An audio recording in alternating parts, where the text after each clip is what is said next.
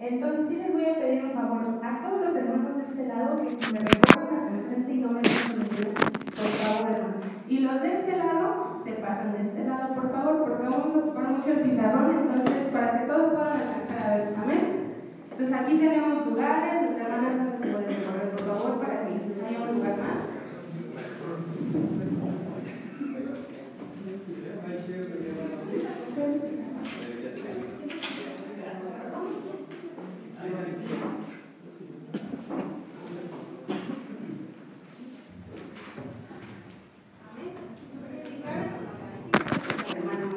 Hay más, así no les da frío, estamos más aquí.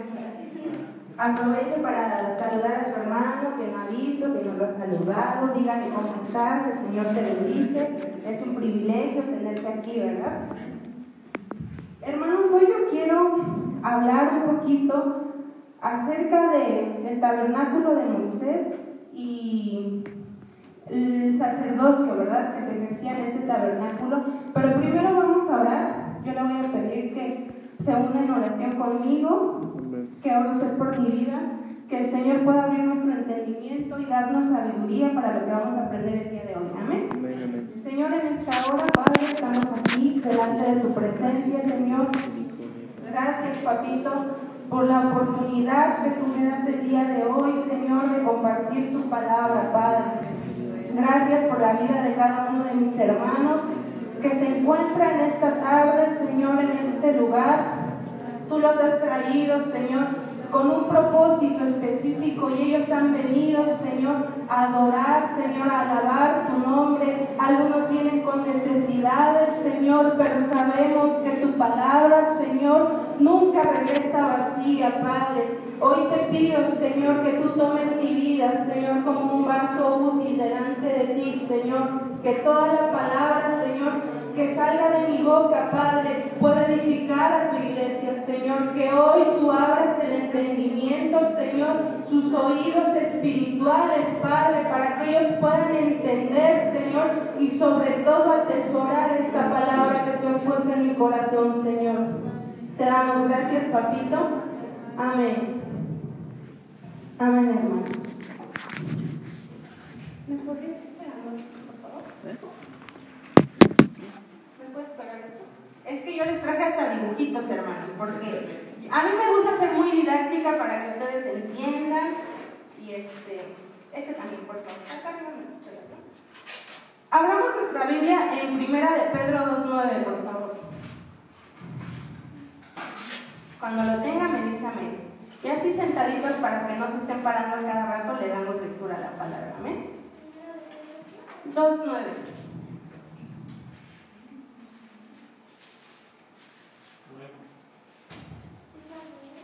Ahorita, ahorita lo leemos. Ya que todos mis hermanos lo tengan. Amén. Ya todos lo tienen. Bueno, dice la palabra del Señor en 1 de Pedro 2.9, mas vosotros sois linaje escogido, real que hermanos, real sacerdocio, nación santa, pueblo adquirido por Dios, para que anunciéis las virtudes de aquel que os llamó de las tinieblas a su luz admirable.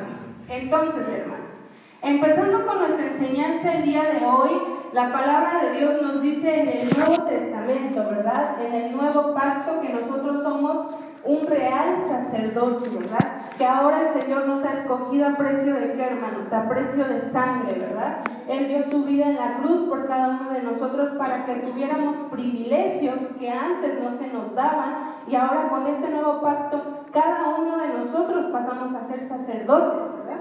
¿Quién aquí es un sacerdote? Amén. Yo solo oigo dos, tres amenes, los demás no se dicen sacerdotes. Pero si usted no sabe si es sacerdote o no, vamos a aprender hoy en esta tarde qué es el sacerdocio, ¿verdad?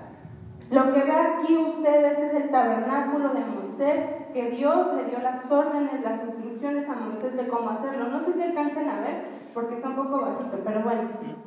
Yo quiero que basándonos en este versículo vayamos aprendiendo acerca de cómo es que Dios hace o impone el sacerdocio en el Antiguo Testamento y que es una sombra de lo que ahora nosotros como hijos de Dios y como sacerdotes debemos de hacer y debemos tomar en nuestra vida. Entonces yo le pido que se regrese al Antiguo Testamento a Éxodo 40.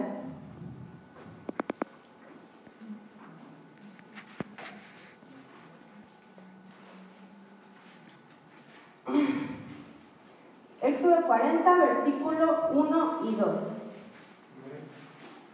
Amén, dice así. Luego Jehová habló a Moisés diciendo, en el primer día del mes primero harás levantar el tabernáculo, el tabernáculo de reunión. Yo necesito explicarle un poquito a usted acerca de todo esto para aquellos que no tienen una noción, ¿verdad?, de lo que significa esto. Dios cuando llama a Moisés le da una encomienda especial, ¿verdad? Que era sacar al pueblo de Egipto y liberarlos de la esclavitud. Y sabemos que el pueblo caminó durante 40 años en el desierto y pasaron muchas cosas, ¿verdad? Acontecieron muchos sucesos. Y en esta travesía del pueblo por el desierto, Dios le pide a Moisés que instituya o que haga un tabernáculo de reunión. ¿Para qué, hermanos? Para que el pueblo pudiera tener ese encuentro con Dios dentro de este tabernáculo. Entonces le da la orden a Moisés de que lo haga con órdenes muy específicas, órdenes de cómo tenía que ser, la medida que debía de tener, los altos, el lugar santo, el lugar santísimo, cómo debería de ser su cobertura. Y ahí le da las instrucciones de quiénes podían servir en el tabernáculo, que eran los sacerdotes. Los sacerdotes que servían en ese tabernáculo eran de la tribu de Leví. ¿Se han escuchado eso acerca de la tribu de Leví? De hecho, hay un libro que se llama Levítico que nos explica todo eso sobre los sacerdotes, ¿verdad? Cómo vivían, cómo se, se manejaban dentro de este tabernáculo.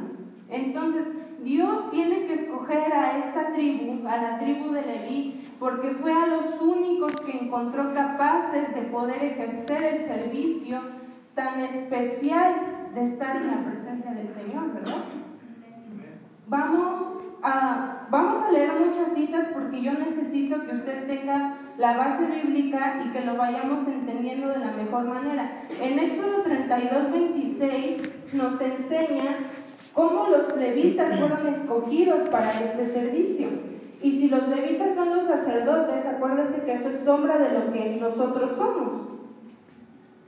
32, 26. Dice el versículo 26, se puso Moisés a la puerta del campamento y dijo, ¿quién está por Jehová? Júntese conmigo y se juntaron con él todos los hijos de Leví. Entonces, hermano, esta parte yo la voy resumiendo. Moisés hubo un punto en el que él se encontraba en la montaña con Dios. ¿Sí se acuerdan? ¿Dónde se encontraba Moisés con el Señor? ¿Cómo se llamaba? ¿Sí se acuerdan, no? Que Moisés, el Señor le decía, quiero hablar contigo, y Moisés iba y se reunía con él y pasaba días ahí arriba.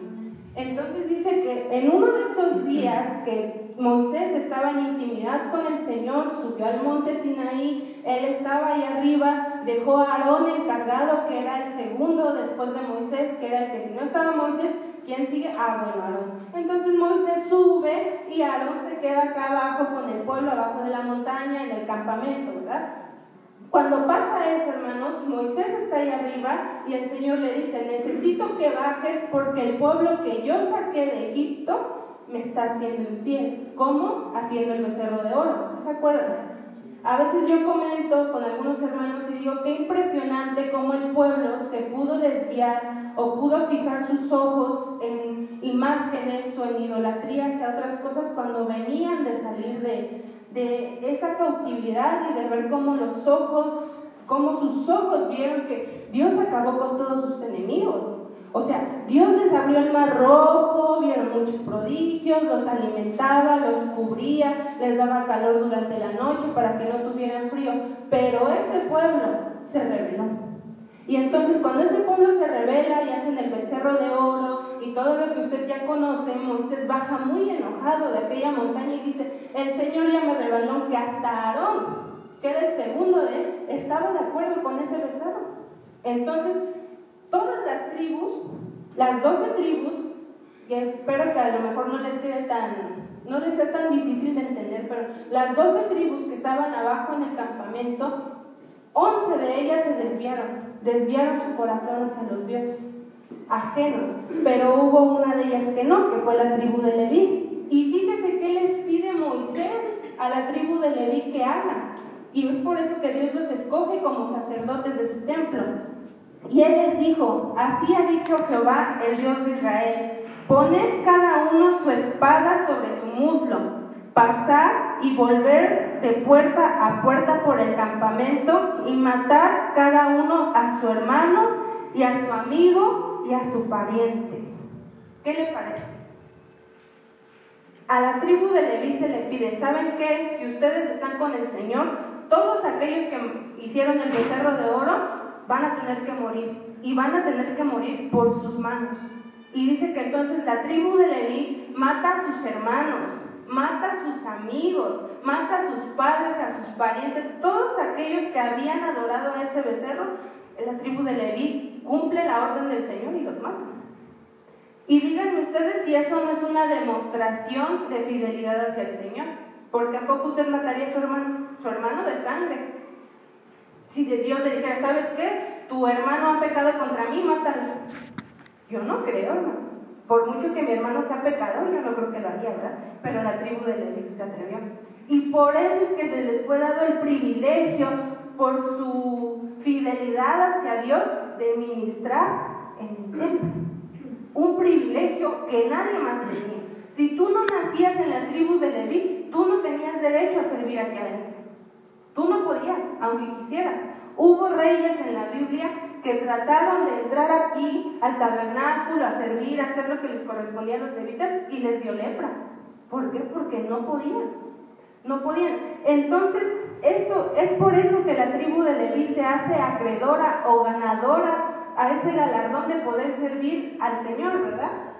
Entonces, eso es una sombra, hermanos, de cómo nosotros, ahora que somos reyes y sacerdotes, como la palabra de Dios, sin hacer nada, ya somos reyes y sacerdotes, dice la palabra de Dios.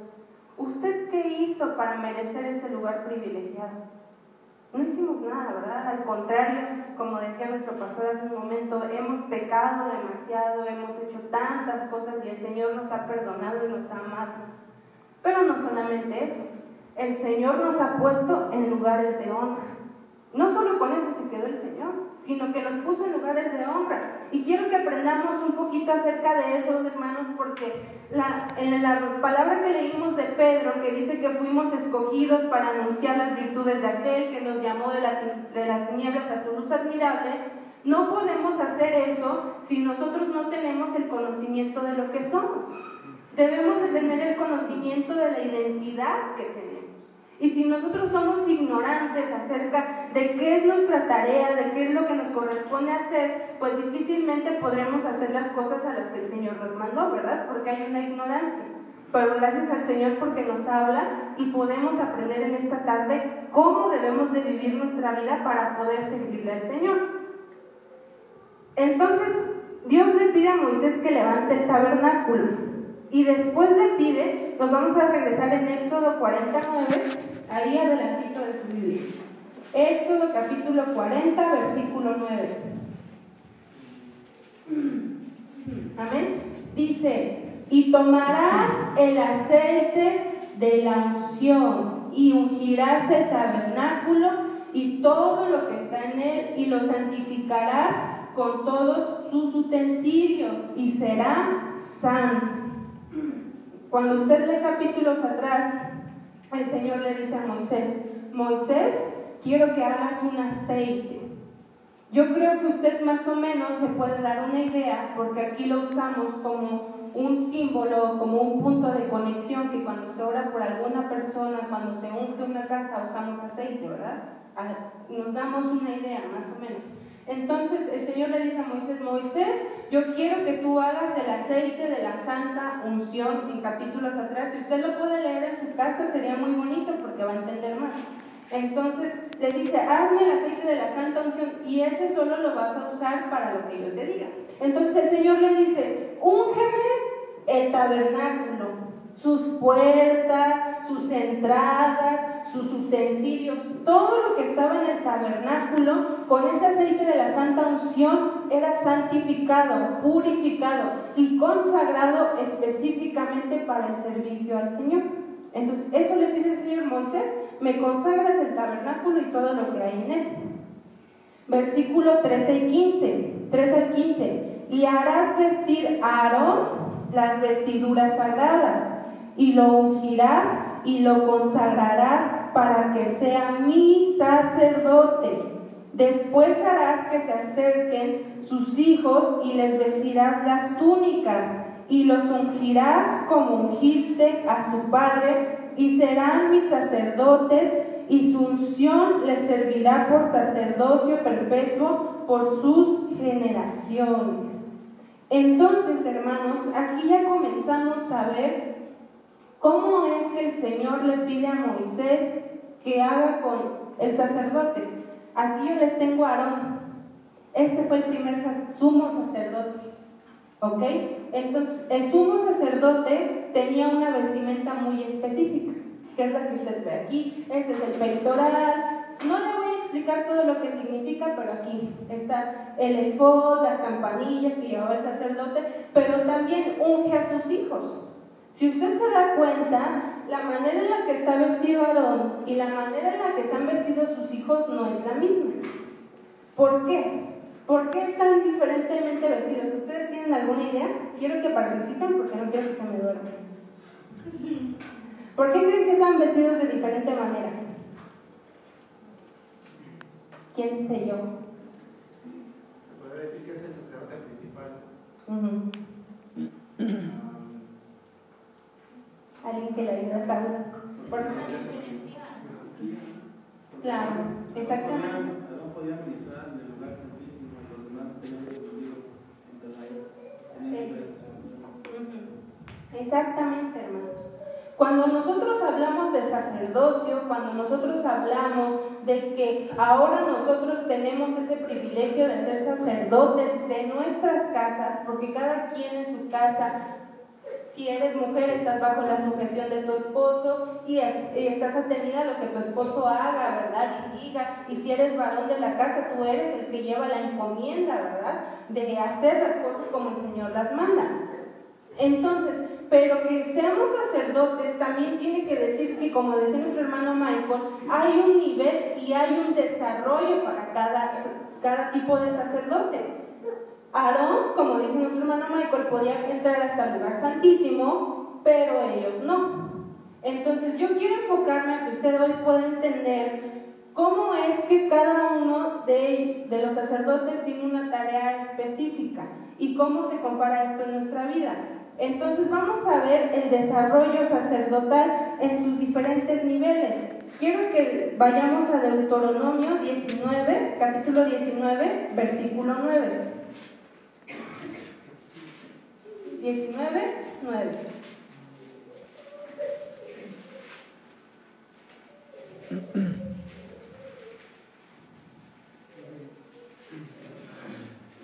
Que no tenga lo lee, por favor.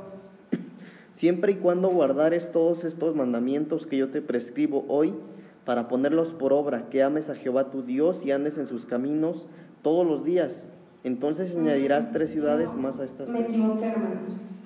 Mm. Esa no es la cita. Este, mm, si me puedes buscar este sacerdote levita, por favor, en tu concordancia. Sí, porque anoté mal el versículo.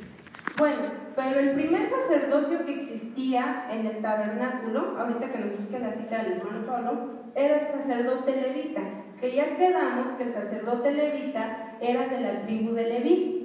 Ellos nacían siendo sacerdotes. Así como nosotros ahora, por el hecho de ser llamados hijos de Dios, ya tenemos eso implícito, ellos nacían siendo sacerdotes. Entonces, el sacerdote levita, sus características eran que ellos solamente podían servir en el atrio. Los sacerdotes levitas no, no podían servir en el lugar santo ni en el lugar santísimo, solo podían servir en el atrio. Y ellos empezaban a servir a una edad de 25 años. Eran jóvenes cuando ellos empezaban a servir. Entonces, ellos estaban aquí en el atrio para aprender, hermanos. todavía no empezaban su servicio como tal, pero ellos estaban para ver, para aprender. Los sacerdotes que se movían ahí, ellos observaban y les decían, mira, esto se hace así, esto no se hace así, este, tienes que hacerlo de esta manera, al animal lo vas a partir de esta manera. Entonces, ese tiempo que los sacerdotes, los sacerdotes levitas pasaban en el atrio era un tiempo de preparación. ¿Y sabe usted a qué edad terminaban de servir los sacerdotes levitas en el atrio? ¿Alguien se imagina? Le doy una pista. A la edad que Jesús empezó su ministerio, a los 30. Exactamente el sacerdote levita, que es el primer nivel, no se me pierda, ¿ok? Si hablamos que hay, hay un desarrollo sacerdotal, el sacerdote levita empezaba a servir a los 25 años y pasaba 5 años en el atrio aprendiendo de sus hermanos el servicio. 5 años desarrollándose, aprendiendo, siendo como, ¿qué les diré? Pues tal vez el más bajo, si de alguna manera lo quiere ver así, ¿verdad? Era el que dice, mira, te vamos a enseñar, va a ser así. Pero a los 30 años, él terminaba de, de estar en los atrios y pasaba a otro nivel. Las características de estos sacerdotes levitas es que aprendían a servir al Señor, de la manera en que Moisés les había instituido a Aarón y a sus hijos como lo tenían que hacer. Otra el fundamento es números 8:24. Los levitas de 25 años arriba entrarán a ejercer su ministerio en el servicio del tabernáculo de reunión. ¿Números 25? 8:24. 8:24. Bueno, si usted quiere el fundamento de lo que le estoy diciendo, ahí lo encuentra, ¿verdad? Entonces, volvemos al punto, empezaban a los 25 años, aprendían a servir al Señor y los demás, los otros sacerdotes, les enseñaban. ¿Qué les enseñaban? Les enseñaban consejería, les enseñaban la palabra de Dios, ellos eran instruidos en la palabra de Dios, hermano. Ellos se tenían que saber la ley de pie a cabeza, al derecho y al derecho. Esa era su tarea. De los 25 a los 30 años les decían, ¿sabes qué, hijo levita? Ven. ¿Por qué? Porque yo necesito que en estos cinco años tú te prepares y te aprendas la palabra de Dios. Era súper importantísimo. Entonces, si lo trasladamos, que nosotros somos sacerdotes y vamos empezando tal vez en este camino, algunos en el avance del estudio se van a dar cuenta que a lo mejor ya van más adelantados, lo primero que nosotros tenemos que hacer ahora es aprender a servir al Señor. La palabra. Qué importante es aprender a servir. ¿Por qué? Porque nosotros cuando venimos a los pies de Cristo ciertamente le recibimos, lo tomamos como nuestro Salvador y a veces dejamos mucho de lado, mucho de lado la palabra del Señor y qué es lo que nos instruye. Y nosotros no nos podemos dar ese gusto, ese privilegio, porque nosotros tenemos que saber que si queremos seguir escalando hacia nuevos niveles en Dios, si queremos servirle al Señor, hay un proceso que tenemos. Hay gente, hermanos, que llega a las iglesias y, y quiere servir y hacer y deshacer, o incluso hay líderes, hijos, pastores, dices, en todos los niveles que no quieren pasar el proceso. Pero el Señor no se salta lo que Él instituyó en su palabra. Entonces, por eso es necesario que nosotros conozcamos la palabra del Señor. Si usted está en la etapa de sacerdote levita, es necesario que usted se coma la palabra, no literal, ¿verdad? Pero que usted tenga hambre de leer su palabra. Que a lo mejor no la vamos a entender, pero pedirle revelación al Señor, sabiduría. Entonces, ellos, primero que nada, bueno, les enseñaban a aconsejar a la gente, cómo le iban a aconsejar, los que llegaban aquí, porque el pueblo se presentaba delante de ellos y tenían contacto con ellos, y les enseñaban a aconsejar. Les enseñaban la palabra de Dios, incluso algunos les enseñaban acerca de la alabanza, de la adoración, eran algunos músicos, y parte de ellos de los levitas. Otra cosa de ellos es que tenían que Leví, se me pasó decirles este dato, pero Leví significa unidad. Si ahí usted le quiere anotar, yo creo que todos tienen muy buena memoria, ¿verdad? Yo creo que no se les va a olvidar. Que haga las preguntas, aquí todos se van a acordar. no es cierto, hermanos. Pero sí, yo le doy una sugerencia, usted siempre que venga a este lugar debería de traer un cuadernito, una pluma, si no, los que ya son más modernos en su celular, para que no se les olvide, porque siempre hay algo nuevo que aprender, hermanos. Y nuestra memoria, al menos la mía, no es tan buena para, tan buena para guardar todo lo que se habla en este lugar, ¿verdad? Pero volviendo al punto, Leví significa unidad. Entonces, ¿qué pasaba con ellos? Que a ellos cuando nacían y se les iba instruyendo en el camino del Señor, se les iba inculcando que su nombre significaba unidad. Unidad, hermanos. ¿Por qué es tan importante resaltar esto? Porque nosotros ahora, como sacerdotes del Señor que nos ha dado, debemos de tener una mentalidad de unidad. Hemos hablado muchas veces acerca de esto, ¿verdad? De cómo, lo decía el pastor, la unidad hace la fuerza, cordón de tres dobleces no se rompe fácil, y a veces es, es triste o es fuerte ver que incluso el mundo espiritual se mueve mucho por la unidad. Y el mundo espiritual, si hablamos del lado negativo, son más unidos muchas veces que, que nosotros, ¿verdad? Entonces, nosotros debemos de crecer con esa mentalidad de unidad, entender que somos un solo cuerpo. La palabra del Señor nos dice en el Nuevo Testamento que todos lleguemos a la unidad de la fe, ¿verdad? Pero si usted se pone a pensar, eso es muy complicado. ¿Por qué? Porque todos tenemos diferentes maneras de pensar.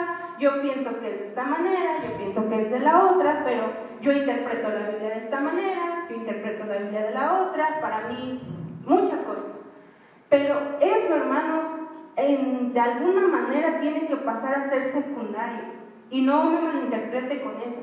Pero lo primero que deberíamos de tener usted y yo es unidad. No importando que si la iglesia de allá lo hace de otra manera y nosotros de otra, y que si las religiones y que si no sé qué. No, hermanos, es la palabra del Señor. Eso es lo que nos une. Entonces, primero que nada, nosotros debemos de tener esta mentalidad que los levitas tenían, una mentalidad de unidad. Entonces, eso lo caracterizaba a ellos. También otra de las cosas que ellos aprendían es cómo hacer altares, cómo ofrecer las ofrendas. El pueblo traía sus animales, traía lo que le ofrecía el Señor y ellos, no sé si alcanzan a ver que aquí hay como un fuego. Ahí ofrecían el sacrificio de los animales, las ofrendas. Eso, hermanos, ellos lo tenían que aprender. Aprendían a hacer altares. Entonces, en toda esta etapa, ellos aprendían a desarrollarse. Eso era para lo que estudiaban, cinco años. Si a veces como cinco años de carrera normal, ¿no? Creo que ahora ya son cinco años para una licenciatura. No queremos estar, pues sí, estudiar una carrera, ¿verdad? Quién sabe si querramos servir al Señor cinco años, estar aprendiendo de nuestros mayores, de cómo hacer las cosas, aprendiendo de la palabra, teniendo una unidad de la mente, ¿verdad? Pero lo tenemos que hacer, porque si queremos servir al Señor es necesario. Luego estaba el otro nivel de sacerdocio que era el sacerdote ungido. Miren, que aquí traigo otra imagen. Yo quisiera agregar algo que creo que es muy necesario. También, hermanos, por ejemplo, cuando mi esposa habla de los levitas, eh, que significa unidad, es bien importante que entendamos algo. Ellos eran levitas porque significa unidad. Y ellos en esos cinco años estaban siendo preparados en, saber aconsejar, en saber ofrecer un sacrificio. Pero ojo con esto, hermano, ¿por qué significa levitas unidad? Porque ellos aprendían en casa. Ellos se dejaban enseñar por los de casa, ellos no iban y aprendían fuera del, del... Había gente destinada a quienes les estaba enseñando cómo hacer las cosas. Por eso ellos estaban unidos. Es decir, ellos no tenían un maestro de fuera, eran de adentro, eran los de casa. Y esto es bien importante para los que quieren un sacerdocio. Si bien ya lo somos y tú lo quieres ejercer, tú tienes que capacitarte en tu casa. Porque hay mucha gente que se está capacitando afuera en internet, con otros ministros, y por eso no puedes ejercer un sacerdocio. Porque hay gente que quiere servir en esta casa, pero tiene pensamientos de quién sabe de qué casa o quién sabe de dónde. Por eso es importante enseñarse en casa, pero también aprender esto de sacerdocio en la, en, la primera etapa de sacerdocio, que son los levitas, todo la doctrina de casa. Nada más. Amén. Entonces, esa es un, una acotación que nos hace nuestro pastor, ¿verdad? Y es muy importante, hermano. El sacerdote ungido. Vamos a Levítico 4.16. ¿Cómo voy de tiempo? 4.16. Por favor, que lo tenga, me lo lee, por favor. Y el sacerdote ungido meterá de la sangre del becerro en el tabernáculo de reunión. Entonces ahí nos habla de qué? Otro tipo de sacerdote, ¿verdad? Este que ya tiene de diferente. Aceite.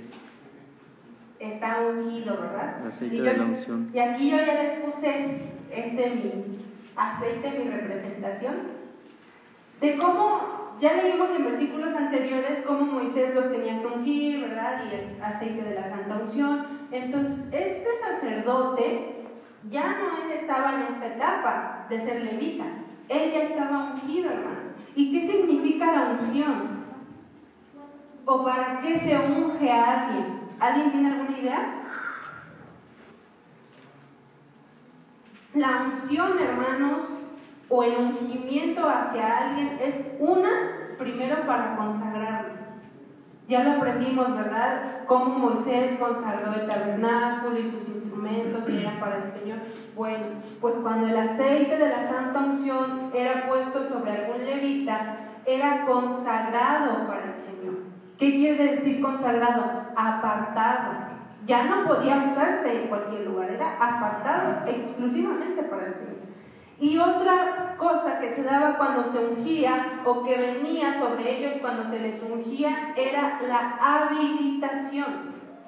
¿Habilitación para qué, hermanos? Para servir en su ministerio. Yo no sé cuántos de aquí, ¿verdad? Tengan en, en su corazón el deseo de servir al Señor. Muchas veces decimos, Señor, yo te quiero servir, úsame, aquí estoy, llévame a las naciones, si quieres nada más Estados Unidos, no te preocupes, Señor, ¿verdad? A veces así pensamos. Pero no nos ponemos a pensar que el Señor quiere ciertos requisitos para nosotros. Entonces, si nosotros queremos servir, ya vimos, ok, me tengo que preparar, me tengo que aprender la doctrina, la Biblia dentro de casa, tengo que tener una mentalidad de unidad, ¿verdad? Tengo que aprender cómo hacer un altar, tengo que aprender cómo ofrecer ofrendas al Señor, todo eso. Pero ahora que yo ya sé todo eso, necesito ser ungido, necesito ser consagrado, necesito ser habilitado por el Señor. Y tenemos el ejemplo más claro de eso en nuestro Señor Jesús. El Señor Jesús es la representación de cada uno de estos niveles sacerdotales. Amén. ¿Por qué? Porque el Señor Jesús, cuando empieza su ministerio, si usted se recuerda, Él va al Jordán y es bautizado por quién? Por Juan el Bautista, ¿verdad? Y dice, y se abren los cielos y viene el Espíritu Santo sobre él y dice, este es mi hijo amado en el cual tengo contentamiento. Viene el Espíritu Santo del Señor y lo unge. Y a partir de ahí comienza el ministerio de Jesús. ¿A los cuántos años? 30. A los 30 años. Si nuestro Señor Jesús tuvo que pasar por diferentes niveles de aprendizaje, ¿cuánto y más nosotros? Por eso le digo que Dios no se salta pasos y que si a veces nosotros no recibimos en nuestra vida lo que nosotros esperamos o si nuestro ministerio, nuestro servicio no avanza más, es porque nosotros nos queremos saltar pasos. Entonces, el Señor Jesús es el ejemplo de esto, cómo Él fue ungido por el Espíritu Santo. Y usted se acuerda que cuando Él es bautizado en el Jordán, ¿qué es lo que pasa después de ahí con Jesucristo? Al desierto. Al desierto, ¿verdad? Y cuando sale del desierto, ¿qué es lo que pasa? Comienza su ministerio. Entonces, no puedes comenzar tu ministerio, no puedes em- querer empezar a servir, no puedes querer tener un cargo si primero no has aprendido, si primero no tienes una mentalidad de unidad y segundo si tú no eres ungido por el Espíritu Santo. ¿Por qué? Porque si no nos metemos en problemas, hermanos. Y el Señor no nos respalda porque Él no nos está enviando. Entonces es por eso la necesidad de que nosotros busquemos a cada día nuestra intimidad ser llenos del Espíritu Santo, ser ungidos por Él. La palabra del Señor dice que cuando aceptamos a Cristo en nuestro corazón se ha puesto un sello del Espíritu Santo sobre nuestras vidas. Pero eso no quiere decir que seamos ungidos. Eso solo quiere decir que nosotros debemos de buscar la llenura del Espíritu Santo en nuestras vidas para que entonces seamos habilitados y podamos empezar nuestro ministerio. Jesucristo significa Jesús ungido. Eso es lo que significa Jesús. Cristo, que es de la palabra del griego Cristo, significa ungido. Y nosotros debemos de pasar por eso, hermanos. Debemos de ser ungidos para comenzar nuestro ministerio. Si no, de lo contrario, vamos a poder seguir en el camino del Señor, pero no vamos a tener muy buenos resultados. El Señor, cuando nos unge, a veces pasa mucho que Dios escoge a quien Él le place. Y que muchas veces, aunque usted quiera avanzar en el camino, por ejemplo, ¿no? yo no descarto que haya jóvenes que aquí ya están escuchando. No, a los 25 años empezaban a servir los deditos, yo tengo 23, me voy a preparar desde antes, voy a aprender la Biblia, quiero que el Señor me use, a los 30 ya me vi en los Estados Unidos y bien, ¿verdad? Pero es que el Señor no trabaja un poco. El Señor usa quien Él le place, ¿verdad? Y dice la palabra del Señor que Él escoge de lo más vil, de lo menospreciado. O sea que los que tenemos el privilegio y la oportunidad de servir, pues es porque éramos lo peor, ¿verdad?, del mundo. Entonces, nosotros tenemos que entender que también el Señor habilita al que quiere. Yo no sé si usted se ha dado cuenta que hay gente que, ¿cómo la usa Dios? Hay gente que cuando predica, wow, la predicación de ese hermano, de las mejores. Hay gente que cuando toca un instrumento el Espíritu Santo fluye y pasan cosas hermosas, que cuando canta algo se mueve en los cielos y desciende aquí en el templo y hay una gloria hermosa. ¿Por qué, hermanos? Porque Dios habilita y unge el que quiere. Si fuera por nosotros, no pasaría nada, pero es el Señor el que nos unge como a Él le place para ejercer la obra del ministerio. Y todo eso nos ayuda, ¿qué, hermanos, a la edificación de la iglesia, ¿verdad? Todo eso que el Señor usted le da, o todo esto que hacían los levitas en el Antiguo Testamento, si usted se da cuenta, todo esto que ellos hacían aquí, todo el sacerdocio, no era para ellos, era para todo este pueblo que estaba aquí alrededor de ellos. Entonces, hermanos, nosotros tenemos ahora ese privilegio, sí, de ser llamados. Muchos tendrán dones, muchos tendrán talentos, muchos apenas van conociendo al Señor, pero todo lo que hagamos no es para nosotros. Todo lo que hagamos es para servir al pueblo. Y si usted sirve sin esa mentalidad, si usted sirve para que le sirvan, desde ahí estamos mal, hermanos, porque nosotros debemos entender que todo lo que hagamos, que todo lo que busquemos, que si buscamos la unción del Espíritu Santo, que si usted busca dones, que si usted busca nuevas glorias, es para el pueblo, es para servir al pueblo.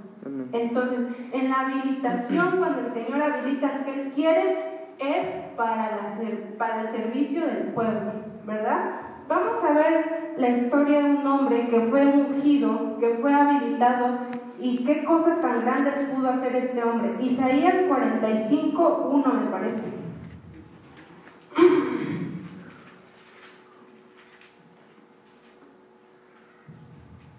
Dice la palabra del Señor. Así dice Jehová a su, a su qué? Ungido. A su ungido, a Ciro, el cual tomé yo por su mano derecha para sujetar naciones delante de él y desatar lomos de reyes, para abrir delante de él puertas y las puertas no se cerrarán. Entonces, yo le quiero contar acerca de esta historia, ¿verdad? De este hombre Ciro, que dice que Dios lo había ungido. Y fíjense que lo interesante de Ciro es que Ciro no era de ninguna de las doce tribus. Él no pertenecía de alguna manera al pueblo de Dios. Pero aquí volvemos al punto que les estaba comentando ahorita, ¿no? Que Dios elige al que Él quiere y al que Él le place. Entonces le dice a Ciro, ¿sabes qué, Ciro? Yo te he ungido. ¿Te he ungido para qué? Para sujetar naciones delante de Él y desatar lomos de reyes, para abrir delante de las puertas y las puertas no se cerrarán. Yo iré delante de ti, que el Señor le dice muchas cosas. Este hombre, Ciro, hermanos, es el que sacó de los 70 años de esclavitud al pueblo de Babilonia. Fue su libertador de alguna manera, si ustedes le quieren llamar así. Este hombre que no pertenecía a ninguna de las doce tribus es el que Dios usa. Y Dios le place usar, pero ¿qué? Lo unge primero, ¿verdad? Dice, yo te he ungido y entonces cuando ya te unjo te digo, ¿para qué? Para que hagas tantas cosas que le dice así. Entonces, en esta noche, hermanos, el tiempo se va muy rápido aquí. Yo solamente le pude dar dos, sí, dos, dos etapas del desarrollo sacerdotal o de cuáles son, sí, las etapas por las que un sacerdote pasa, ¿verdad? Si Dios me da el privilegio, pues compartiré con ustedes las siguientes etapas del, del sacerdocio que son muy interesantes. Pero si yo quiero que se quede en su mente algo esta noche, hermanos, es que nosotros somos sacerdotes y como sacerdotes tenemos una responsabilidad. La responsabilidad de hacer lo que el Señor nos mandó, ¿verdad? Yo quiero que volvamos a primera de Pedro 2.9.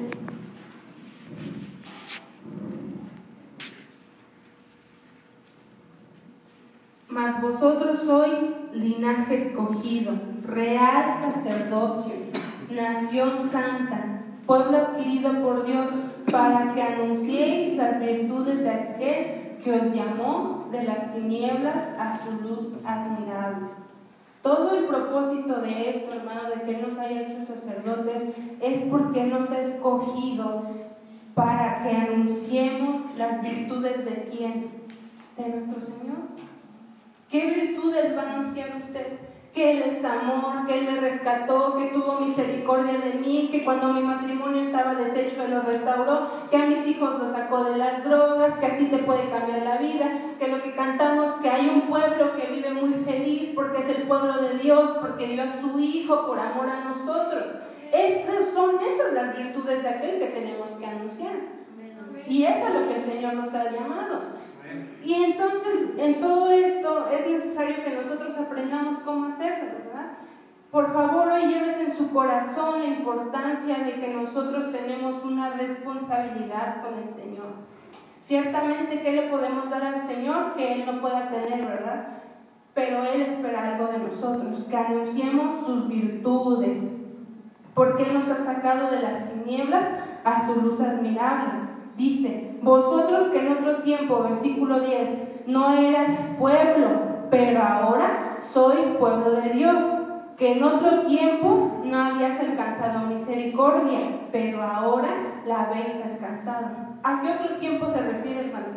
A este tiempo, cuando la ley estaba establecida, cuando ni usted ni yo teníamos derecho siquiera a estar en un lugar así, pero ahora hemos alcanzado misericordia. Y tenemos que ser agradecidos con el Señor, como obedeciendo su palabra, ¿verdad? Poniéndola en práctica. Esto es lo poco que les pude enseñar en esta noche, mis hermanos. También estamos viendo con los pastores si podemos regresar a las clases de escuela dominical, donde se nos enseña más cosas o puntos de la Biblia, ¿verdad? Así que en cuanto tengamos las clases de escuela dominical, se les hará saber para que ustedes puedan asistir y aprendamos más, ¿verdad? A lo mejor ahí ya les puedo terminar de dar este tema, nuestro pastor les dará otro tema, ¿verdad? Porque es muy importante, hermanos. Póngase de pie, vamos a ver.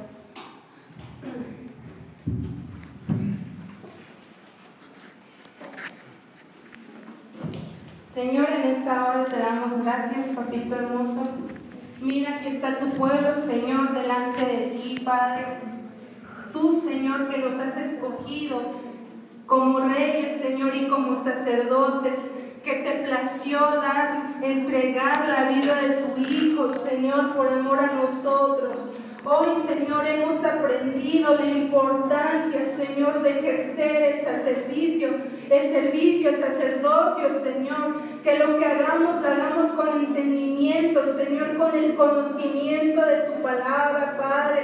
Mira, aquí están mis hermanos que tú compraste a precio de sangre, Señor. Yo te pido, Padre, que tú hagas, Señor, la obra de, en nosotros. Que cada uno, Señor, en la etapa de su vida espiritual en que se encuentre, que pueda crecer, Señor, que pueda caminar en tu palabra, Señor, que pueda esforzarse cada día, papito.